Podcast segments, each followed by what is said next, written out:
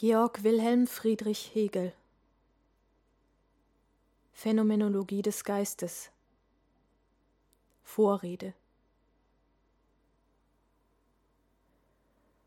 Eine Erklärung, wie sie einer Schrift in einer Vorrede nach der Gewohnheit vorausgeschickt wird, über den Zweck, den der Verfasser sich in ihr vorgesetzt, sowie über die Veranlassungen und das Verhältnis, worin er sie zu anderen, früheren oder gleichzeitigen Behandlungen desselben Gegenstandes zu stehen glaubt, scheint bei einer philosophischen Schrift nicht nur überflüssig, sondern um der Natur der Sache willen sogar unpassend und zweckwidrig zu sein.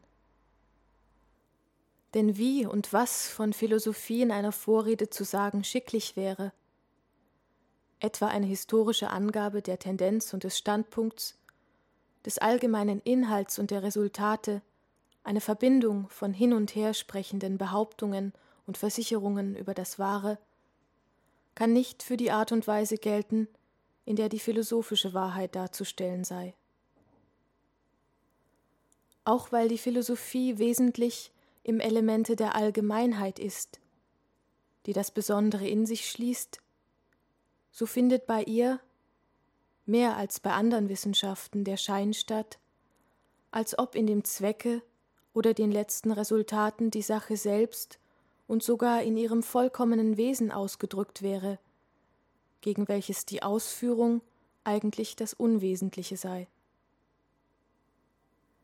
In der allgemeinen Vorstellung hingegen, zum Beispiel was Anatomie sei, etwa die Kenntnis der Teile des Körpers nach ihrem unlebendigen Dasein betrachtet, ist man überzeugt, die Sache selbst, den Inhalt dieser Wissenschaft noch nicht zu besitzen, sondern außerdem um das Besondere sich bemühen zu müssen. Ferner ist bei einem solchen Aggregate von Kenntnissen, das den Namen Wissenschaft nicht mit Recht führt, eine Konversation über Zweck und dergleichen Allgemeinheiten nicht von der historischen und begrifflosen Weise verschieden, worin von dem Inhalte selbst, diesen Nerven, Muskeln und so fort, gesprochen wird. Bei der Philosophie hingegen würde die Ungleichheit entstehen, dass von einer solchen Weise Gebrauch gemacht und diese doch von ihr selbst als unfähig, die Wahrheit zu fassen, aufgezeigt würde.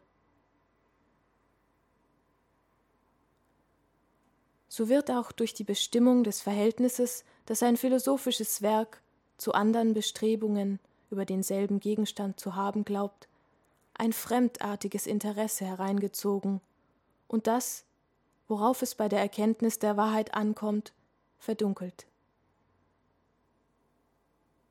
So fest der Meinung der Gegensatz des Wahren und des Falschen wird, so pflegt sie auch entweder Beistimmung oder Widerspruch gegen ein vorhandenes philosophisches System zu erwarten.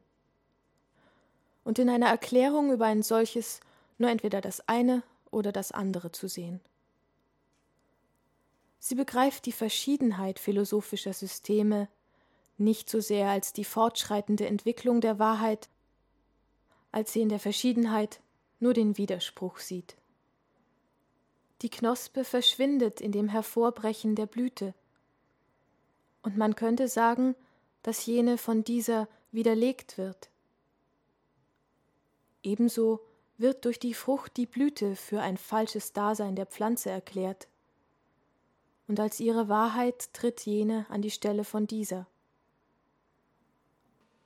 Diese Formen unterscheiden sich nicht nur, sondern verdrängen sich auch als unverträglich miteinander aber ihre flüssige Natur macht sie zugleich zu Momenten der organischen Einheit, worin sie sich nicht nur nicht widerstreiten, sondern eins so notwendig als das andere ist, und diese gleiche Notwendigkeit macht erst das Leben des Ganzen aus.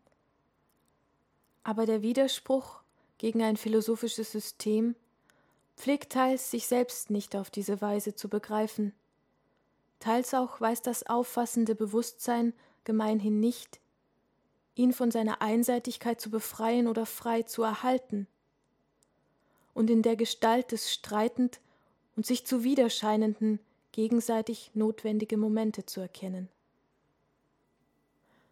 die Forderung von dergleichen Erklärungen sowie die Befriedigungen derselben scheinen vielleicht das Wesentliche zu betreiben. Worin könnte mehr das Innere einer philosophischen Schrift ausgesprochen sein, als sie den Zwecken und Resultaten derselben, und wodurch diese bestimmter erkannt werden, als durch ihre Verschiedenheit von dem, was das Zeitalter sonst in derselben Sphäre hervorbringt. Wenn aber ein solches Tun für mehr als für den Anfang des Erkennens, wenn es für das wirkliche Erkennen gelten soll, ist es in der Tat zu den Erfindungen zu rechnen, die Sache selbst zu umgehen und dieses beides zu verbinden, den Anschein des Ernstes und Bemühens um sie und die wirkliche Ersparung desselben.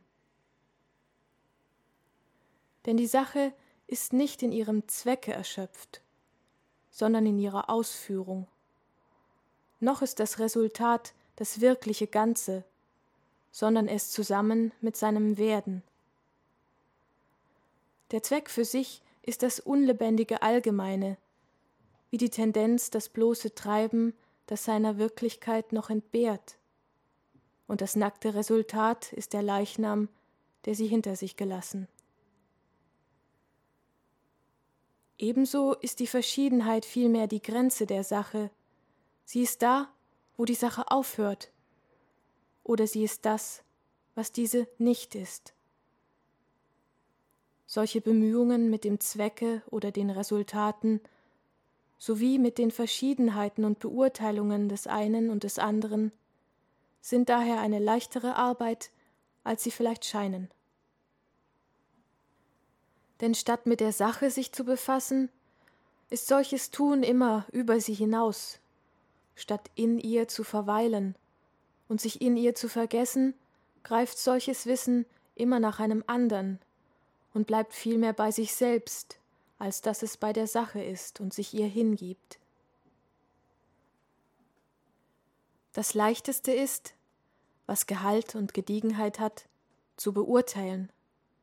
Schwerer es zu fassen. Das Schwerste, was beides vereinigt, seine Darstellung hervorzubringen.